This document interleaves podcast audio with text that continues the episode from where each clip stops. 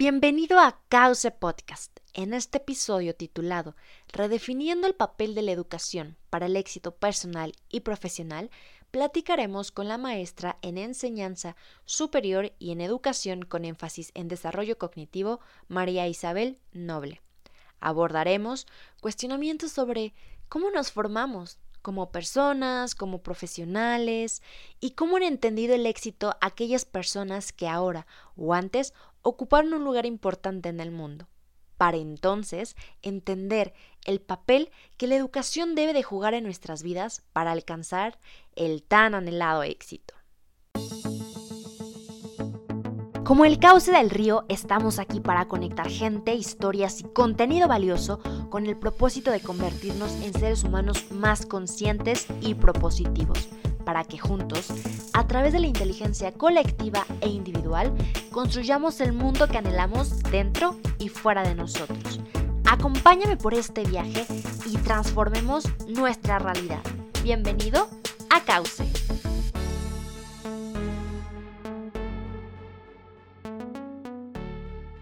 Hola a todos, gracias por estar aquí. Bienvenido a otro episodio de Cauce. Para mí es un honor que me estés escuchando. Y hoy tenemos una gran invitada a la cual quiero y admiro muchísimo. Es la maestra en educación con énfasis en desarrollo cognitivo por el Tecnológico de Monterrey, María Isabel Noble, conocida por muchos como Miss Isa. Es una maestra con gran calidad humana, gran vocación y sobre todo una apasionada de la educación y de la construcción humana más, más consciente, más desde el interior y desde la esencia, construirnos para la vida y no solo para obtener un título profesional y creo que justamente este espacio busca esto, eh, escuchar a los que inspiran, a los expertos para construirnos en mejores personas. Y hoy tendremos el, el capítulo redefiniendo el papel de la educación para el éxito personal y profesional.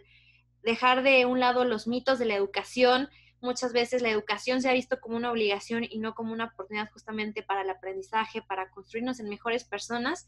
Y justamente por ello he invitado a la maestra Isabel.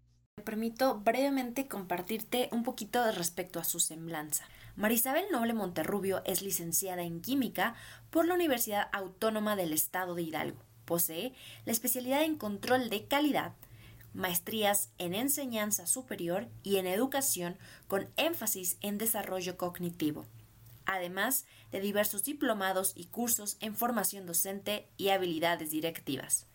Cuenta con una amplia trayectoria profesional y docente, pues impartió por más de 20 años las materias de química y física a diversas licenciaturas, ingenierías preparatorias y secundarias de igual forma, desempeñó el cargo de directora de nivel secundaria en el Colegio Columbia por ocho años.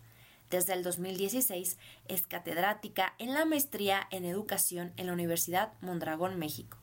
Colabora en la revista INED 21, publicando artículos sobre educación. Tiene a su cargo la dirección académica del Colegio Montessori Arboledas Pachuca. Participa como conferencista en temas educativos de diversos foros, y apoya a instituciones privadas que ofrecen la licenciatura en educación, impartiendo diversas materias como epistemología, didáctica, entre otros.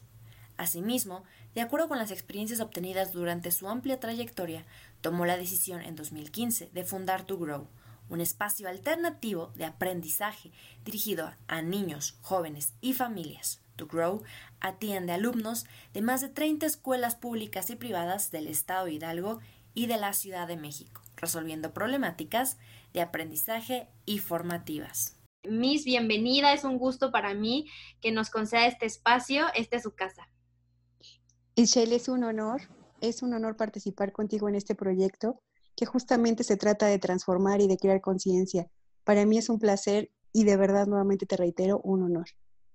Tú dime qué, qué quieres que platiquemos y aquí estoy para ti. Perfecto, pues muchísimas gracias, Miss. Eh, como le había comentado, eh, seguiremos una serie de, cuestionamientos que, son importantes para este tema y me gustaría partir de lo básico, ¿no? Entender qué es la educación y qué significa educar. Perfecto, hermosa. Sí, mira, te platico. La educación es un fenómeno que nos concierne a todos. Esto es, eh, de manera natural estamos educándonos desde que nacemos los primeros cuidados maternos, las relaciones sociales que, se producen en el seno familiar, o con el grupo de amigos, o con la asistencia a la escuela, etcétera, todas ellas son experiencias educativas. Eh, eh, todas estas experiencias nos van configurando de alguna manera a nuestra forma de ser o en nuestra forma de ser, ¿no?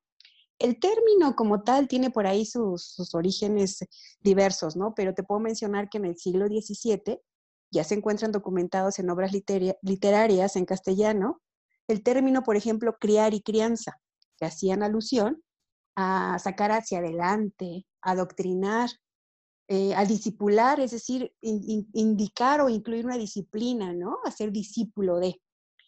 Todos estos términos estarás de acuerdo que se relacionan con, el término educación durante estos últimos años, pero en sí provienen, o, el origen es eh, proveer cuidados, protección, ayuda material que dedican las personas adultas a los individuos en un proceso de, desarrollo, ¿no? Eh, también, por otro lado, su origen latino, por ejemplo, viene del término educere, educere como significado de conducir fuera de, extraer de dentro hacia afuera, ¿no?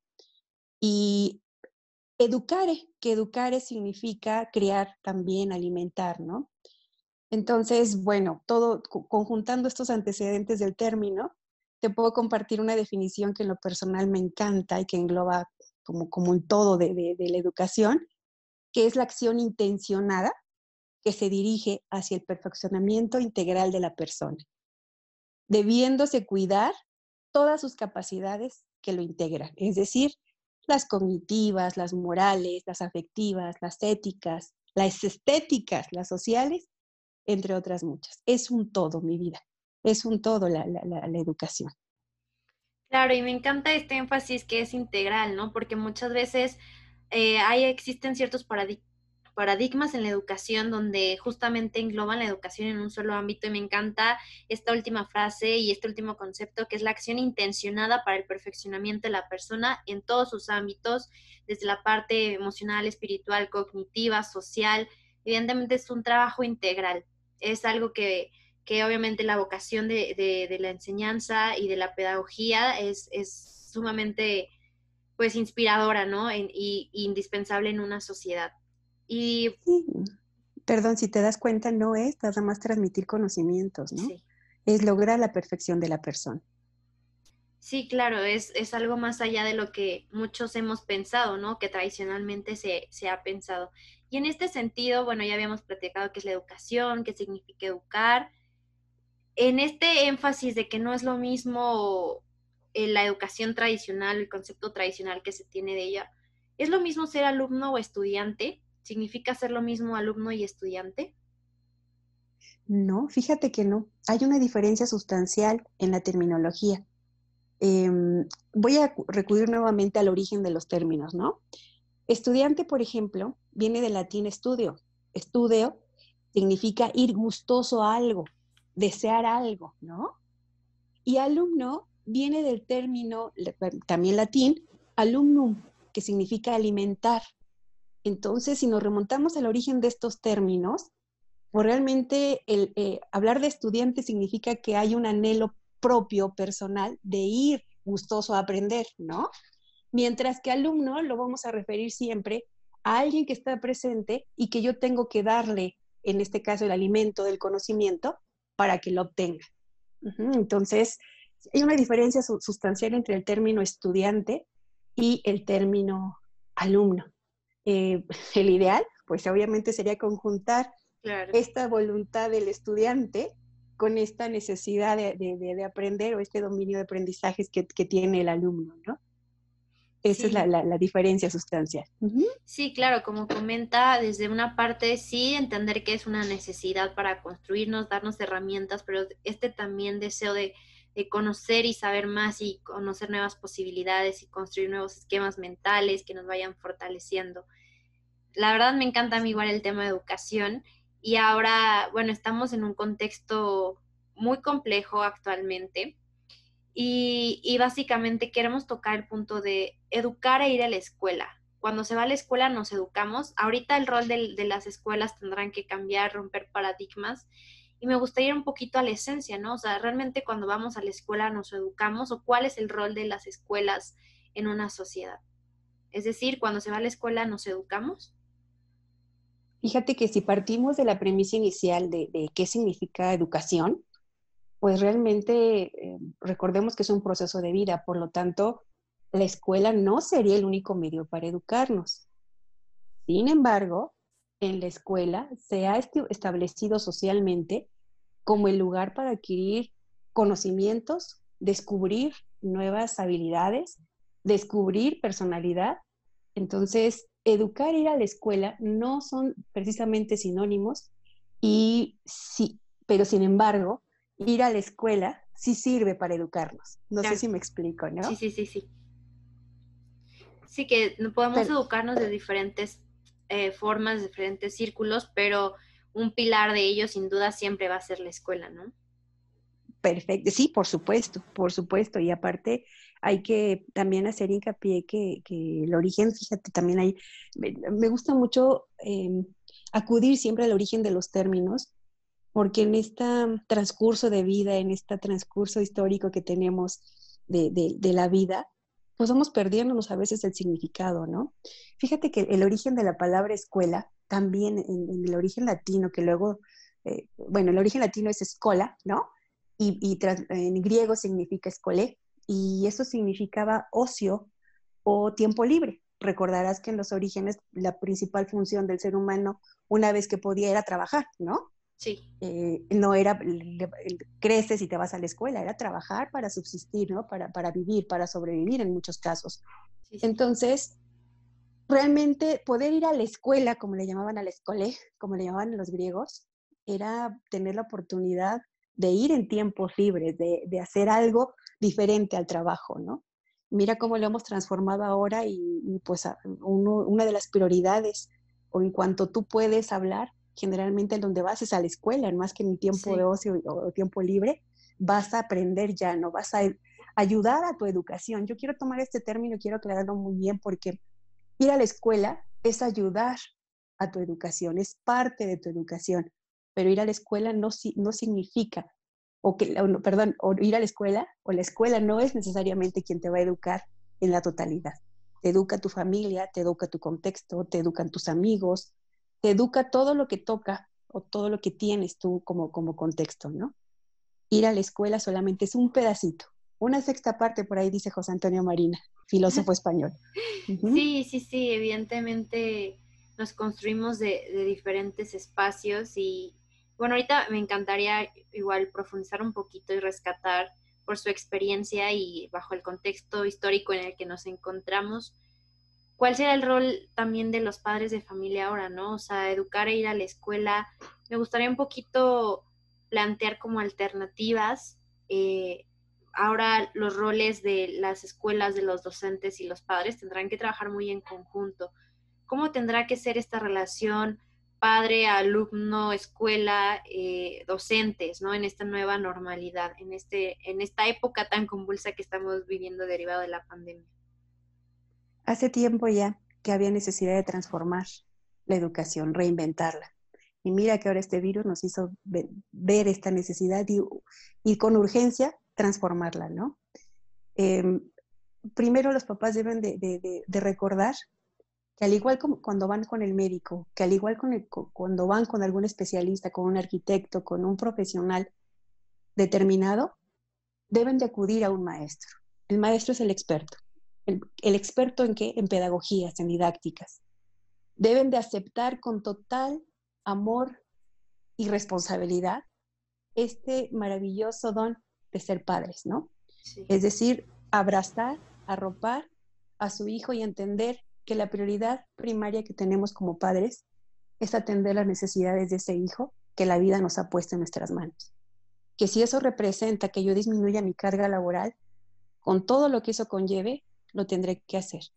Pero también reconocerme la humildad de que no soy maestro que, tenga el dominio de estas didácticas y estas pedagogías. Por lo tanto, la comunión escuela, familia sigue siendo muy importante por bien de estos niños, de estas nuevas generaciones que les ha tocado iniciar a lo mejor su formación eh, educativa en, en, tiempos de pandemia, ¿no? Es ayudarles con toda la firmeza amorosa a establecer rutinas, por ejemplo, que les ayuden al buen desarrollo de, las funciones ejecutivas. ¿De qué estoy hablando?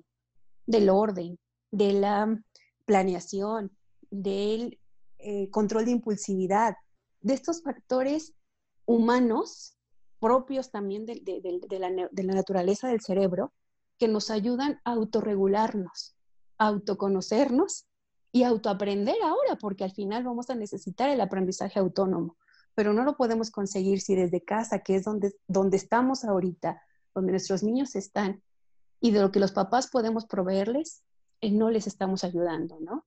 Es decir, para esto, la, insisto, las rutinas, las conversaciones, los límites, la estructura de familia son los principales elementos y herramientas que eh, pueden tener los papás, hacer uso los papás, para darles, insisto, esta base, este soporte. Y enseguida, ya para la parte más técnica, más de conocimientos y más de competencias en general, hablando en términos educativos, pues el apoyo de las escuelas a través de sus maestros, a través de sus directivos, que, insisto, no se les olvide que aun cuando todos hablamos de educación, hay expertos en educación que se llaman maestros, ¿no? Que son los que han estudiado para justamente acompañar en este proceso formativo. Sí, me encanta y no quería desaprovechar el espacio para justo hacer una pregunta dentro de este contexto histórico en, en el que nos encontramos y me encanta el que tendremos que pues hacer una comunión entre padres, familia, los alumnos y sobre todo recalcar ese amor, ¿no? Eh, el, irnos a la esencia, ¿no? A veces tal vez necesitamos un poquito, para bien o para mal, que, no, eh, que el mundo nos cambiara los roles, las jugadas para reconocer realmente cuál era nuestra esencia y reconocernos como padres, ¿no? Bueno, yo no en mi caso no, pero a los que son padres, ¿no? O sea, eh, estábamos tal vez en un piloto automático en el que no nos habíamos hecho conscientes de muchas cosas y creo que este espacio puede servir para unir esos vínculos de padres con hijos y me encanta igual todos los tips para los papás que nos podrían llegar a escuchar, las rutinas, ¿no? El orden, la planeación, el control de los impulsos, el autorregularnos, la autonomía del aprendizaje, pero sobre todo no dejar de lado que los expertos son los profesores, pero nos tocará a los que, bueno, a los que educan en casa, ser tal vez las manos, los ojos, a través de, de todo el conocimiento que transmitan los profesores y obviamente pues hacer este rol que les tocará de, ¿cómo le podríamos decir? Como de instructores, de facilitadores del conocimiento que los propios maestros ya, ya van facilitando, ¿no? Facilitadores el término, facilitadores, ayudarles a.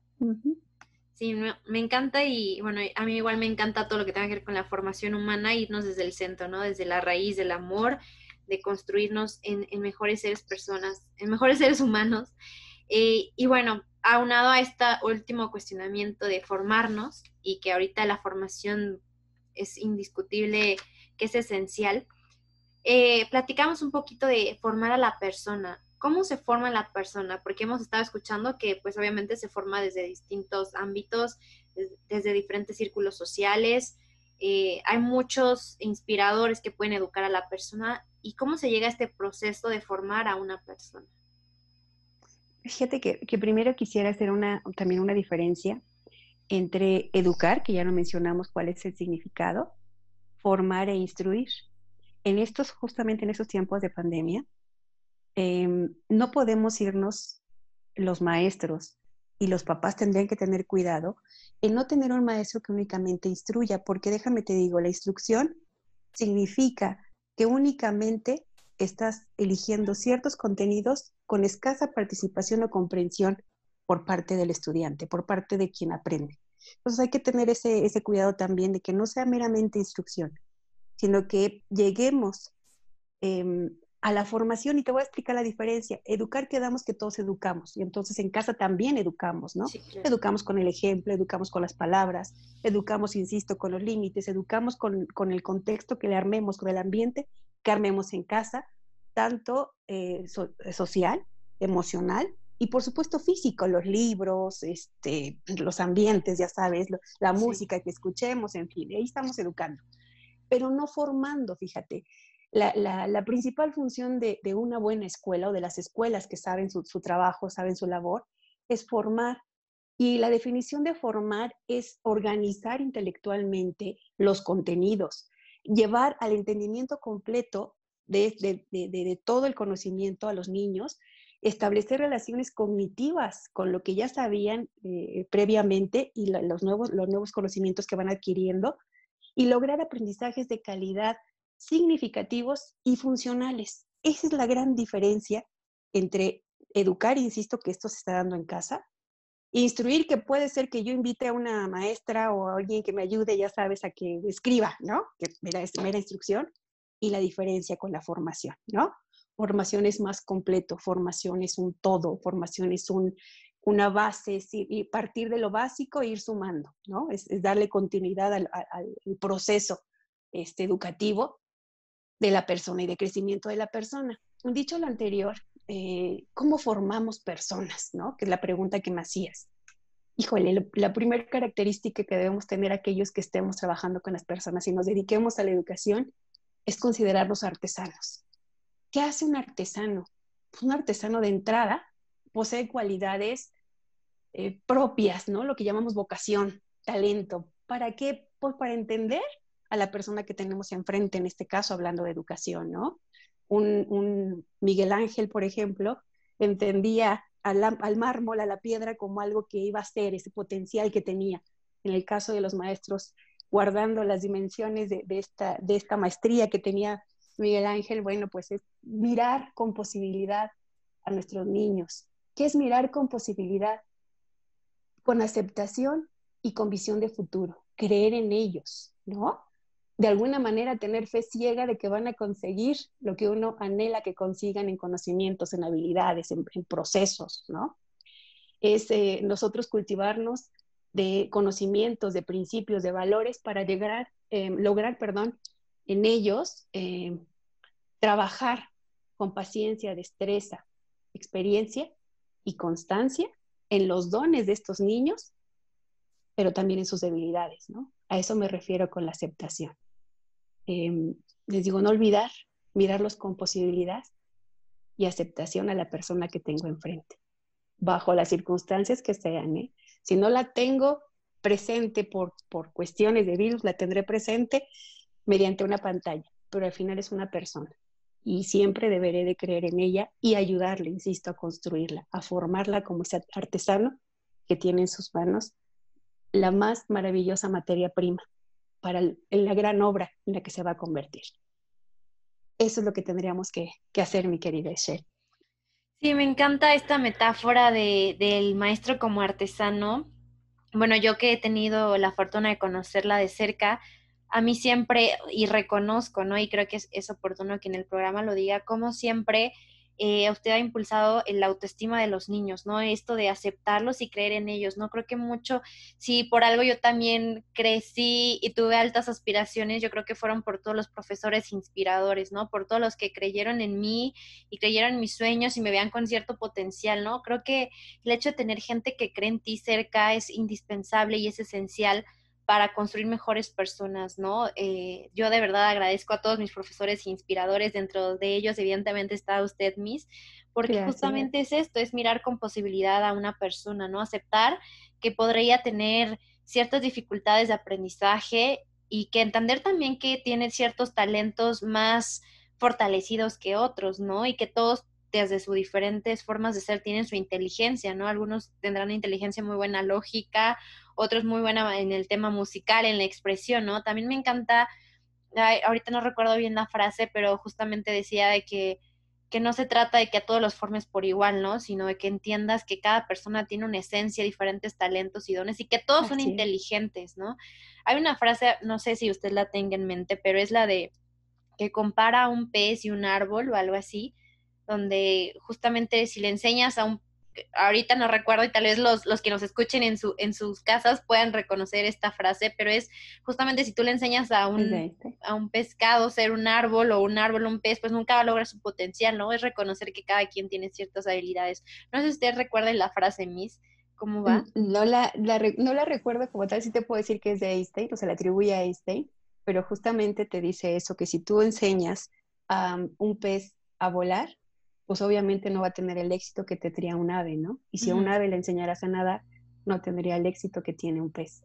Pero se le atribuye a este más o menos eh, por ahí. bueno, usted ya, la corrigió a mí. Yo dije un árbol y no dije un, ave, ¿no? Ya, qué bueno que usted está aquí para, para decir la frase más o menos como es la esencia. Y justamente me encanta esto de mirar con posibilidades a las personas y y ahorita los que estén en casa tendremos todos que mirar con posibilidades a todos los que estén cerca de nosotros, ¿no? Confiar, creer en ellos, ser ese apoyo también emocional y, educativo y, y es, un, es algo muy, muy, muy, muy valioso.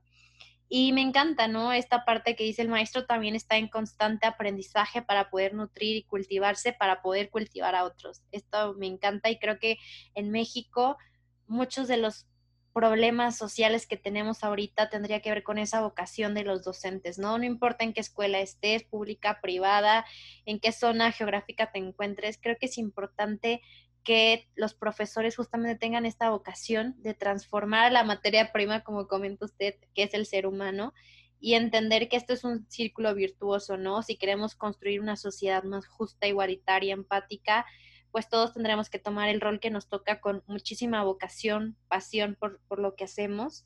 Y me encanta a mí solamente retomar esto, esto último que comentaba.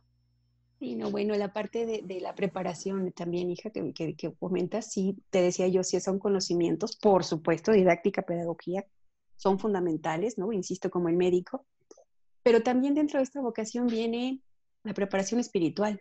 Claro. Y no tiene que ver precisamente con religión sino en cómo está tu alma, cómo está tu centro, ¿no? Cómo estás eh, mirando el mundo y cómo te estás mirando a ti.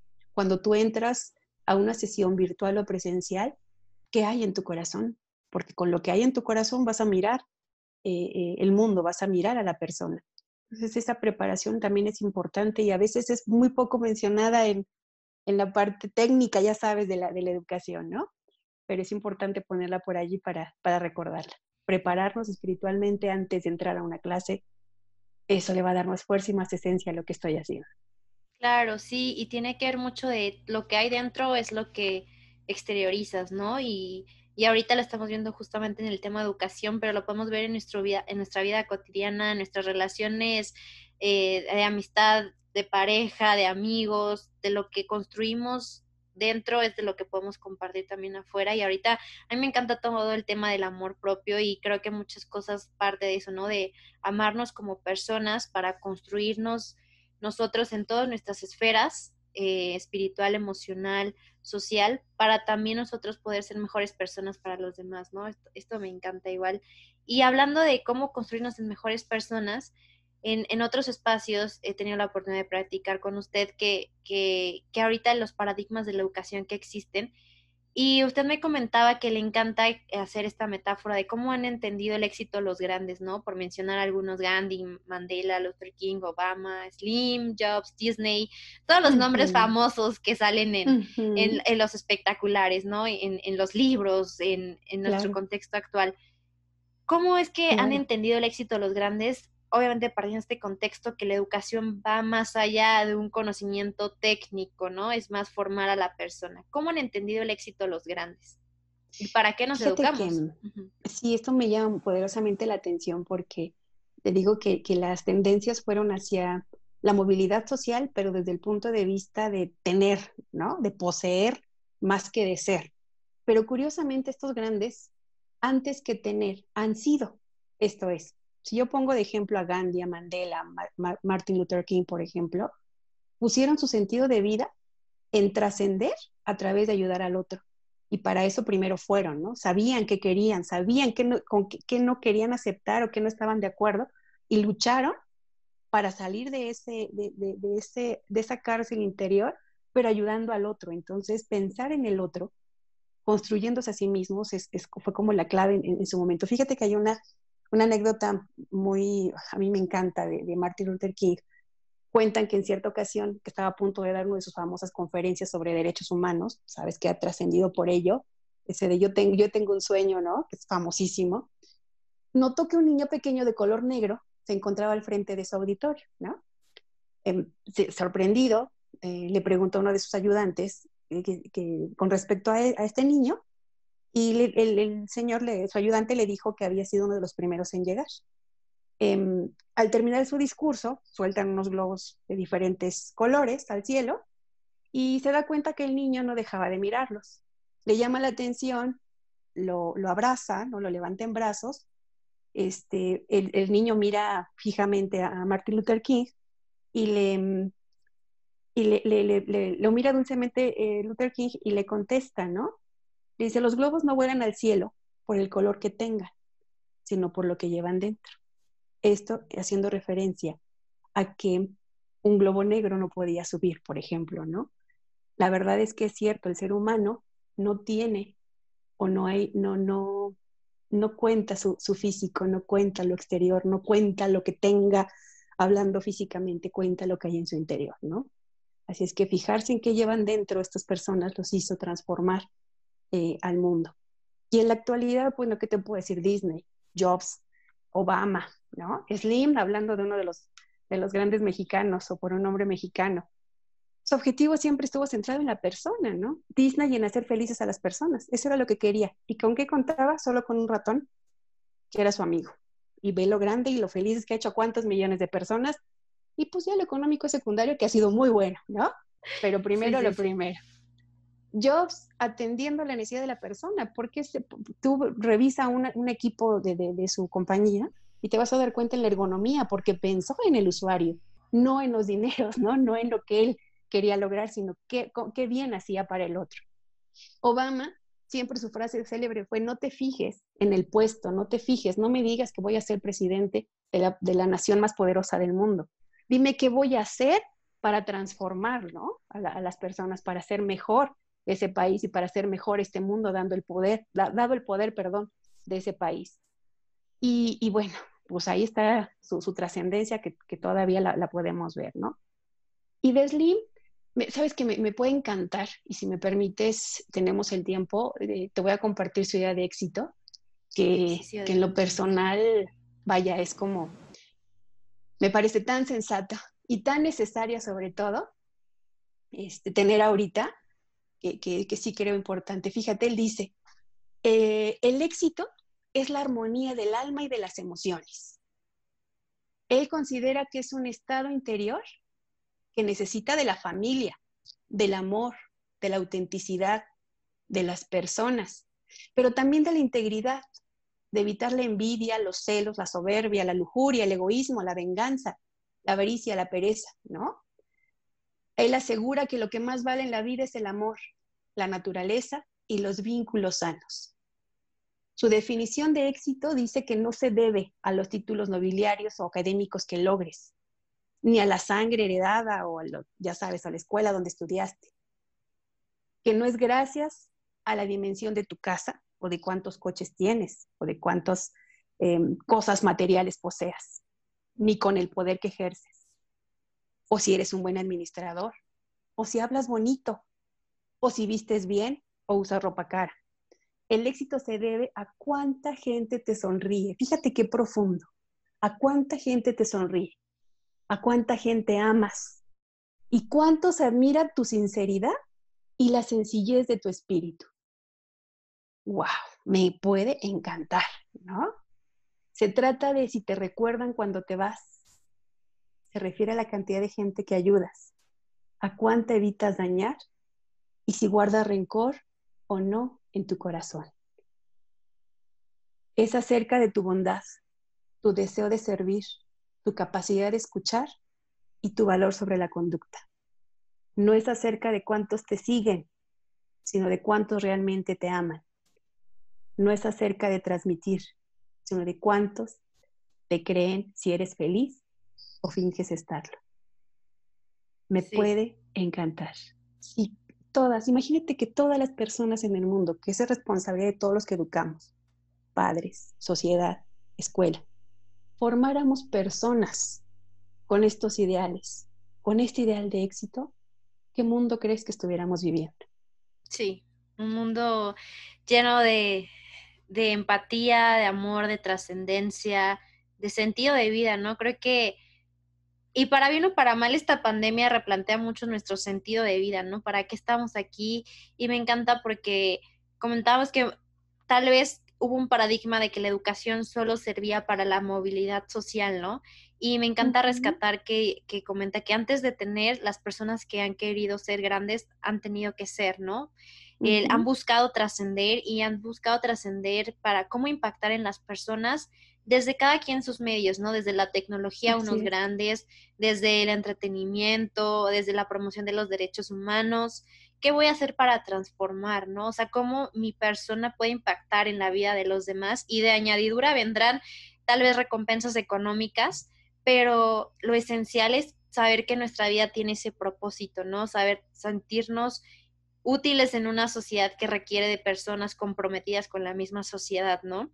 Y me encanta esto que comentaba Slim de este éxito entre qué es en sí la armonía de, del alma, ¿no? Y sus diferentes conjuntos, eh, desde la familia, el amor, la autenticidad, la persona, la integridad, ¿no? Saben mucho énfasis en los valores, en formarnos como personas. Y bueno, lo sintetizaría yo en cuánta gente impactas por tu esencia, ¿no?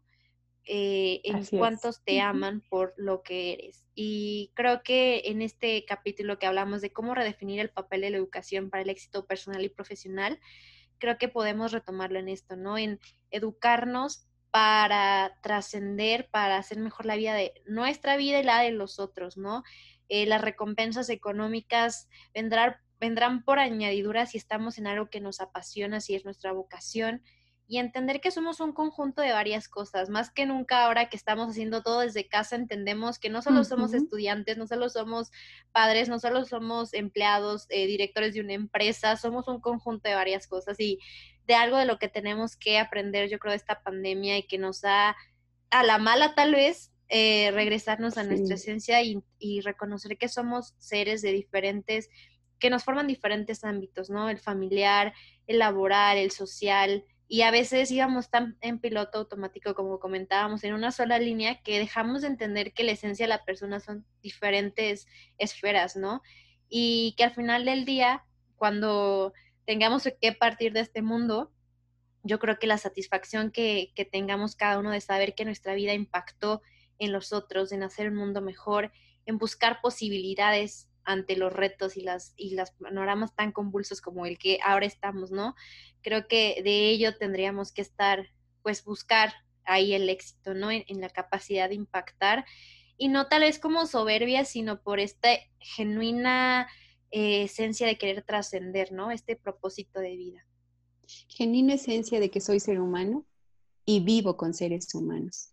No soy más que nadie, no soy menos que nadie, soy ser humano retomar el principio básico de vida, que es la persona, y su esencia, formar a la persona. Ahí tendría que reinventarse la educación en esto. No llenar de contenidos nada más, son importantes, pero no son lo único. Esencia es la persona.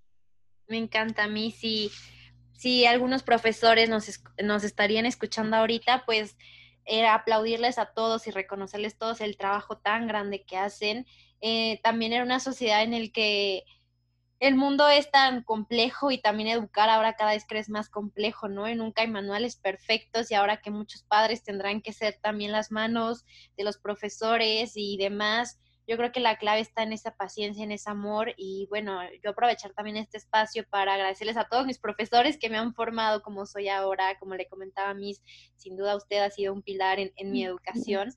Y pues sí, o sea, realmente creo que se necesitan más inspiradores en este mundo y los maestros tienen un papel muy, muy importante y muy esencial que hay que reconocer y eh, redignificar la educación y el sentido de la educación. Y a mí me encanta todo esto. Y pues nada, este, estamos ya a minutos de terminar esta entrevista, pero no sin antes dejar un espacio para si quiere compartir algo más, mis respecto a todo lo que hemos platicado, en estos espacios donde estamos en una situación compleja, estamos redescubriendo muchas cosas, en fin, estamos ante cosas que muchos desconocíamos, pero sin duda estamos conscientes de que la educación es una herramienta para transformar al mundo y más en un, en un panorama tan convulso en educarnos para justamente construir ciencia, construir diferentes medios, pero cada quien desde su vocación. Y pues nada, le cedo la, la voz. Luz de la voz. Gracias, gracias, muñeca. No, primero, pues, bueno, ya sabes, o más bien cerrar con agradecerte con todo mi corazón, con toda mi, híjole, no, no, hay, no hay palabras. Yo creo que quienes somos maestros sabemos que participar en un proyecto de alguno de nuestros alumnos se convierte en el más grande honor de vida, porque justamente para eso, para eso formamos, para eso estamos, ¿no? Entonces estoy muy, muy, me siento en este momento muy bendecida, muy agradecida y, pues muy honrada. Gracias, gracias querida Shell. Este, y, cerrar diciéndote que una, frase de Etienne de Guetel que decía, voy a pasar por la vida una sola vez. Cualquier cosa buena que yo pueda hacer por algún ser humano, debo hacerlo ahora, porque no pasaré de nuevo por ahí. Una frase que hoy, dada la, la situación convulsa que vivimos de incertidumbre, de miedo, que no sabemos si nos toque virus, no nos toque virus, y si nos toque no sabemos si vamos a salir o no. Hoy más que nunca debemos recordar que vamos a pasar una sola vez por esta vida. Por lo tanto, hagamos de ellas puras cosas buenas y dejemos huellas puras cosas buenas. Y aquellos que nos dedicamos a formar personas, que nos dedicamos a la educación, que tocamos almas, que no se nos olvide que tocamos almas cada día, cada instante, con cada palabra, con cada conocimiento, con cada acercamiento que tenemos con ellos. Gracias, con todo mi corazón, gracias.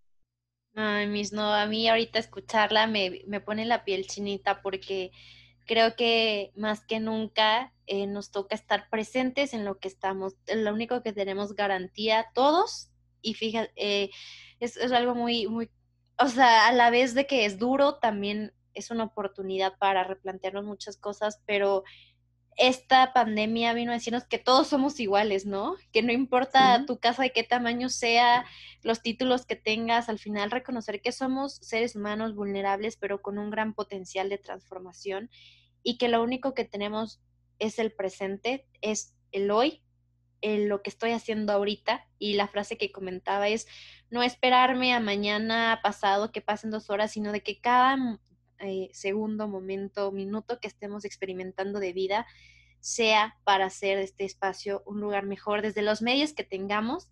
Cada quien tiene ciertos talentos, eh, tiene la oportunidad de convivir con diferentes personas y me encanta esta última frase, vivir en el presente y hacer del presente nuestro mejor regalo, nuestro mejor espacio para construirnos, construir a otros y, y disfrutar del estar, del ser, del aquí, del ahora, que creo que es algo que que de alguna forma todos hemos tenido que aprender en estos, en estos últimos meses de, de, complejo, de complejo que está el mundo, ¿no? Y pues nada, mis agradecerle por, por todo el espacio, por el cariño, por, por también ser eh, una inspiradora y, transformadora y artesana de, de, muchos estudiantes que seguro que los que nos llegaran a escuchar estoy segura que coinciden conmigo en todo esto.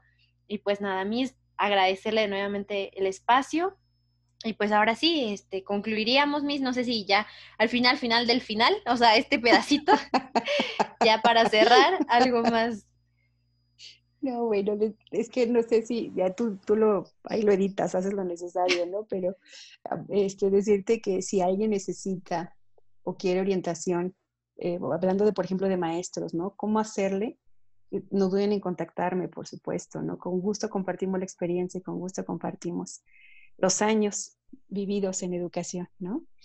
Eh, ahorita, fíjate que, ahorita de verdad que se ha convertido en el arma más poderosa que podemos tener, que es la colaboración y el compartir. Sí. No hay momento para egoísmos, no hay tiempo para eso, no, no, no, no vamos a llegar a nada con esos egoísmos. Es colaborar y compartir. Ah, yo tengo esto, yo, yo, te, yo te digo, ¿no? A mí me funcionó esto, lo comparto en el ámbito que sea, ¿no? Yo puedo ayudarte con esto, hacerlo.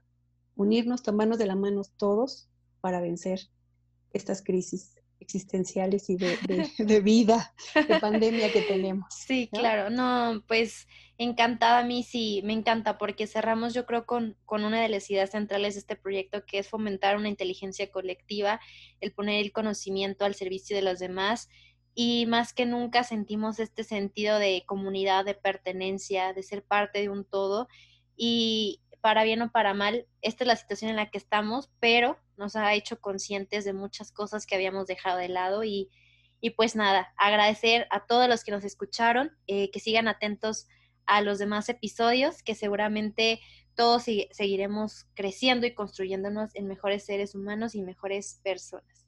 Y esto fue Cauce. Muchísimas gracias a ti. Besos.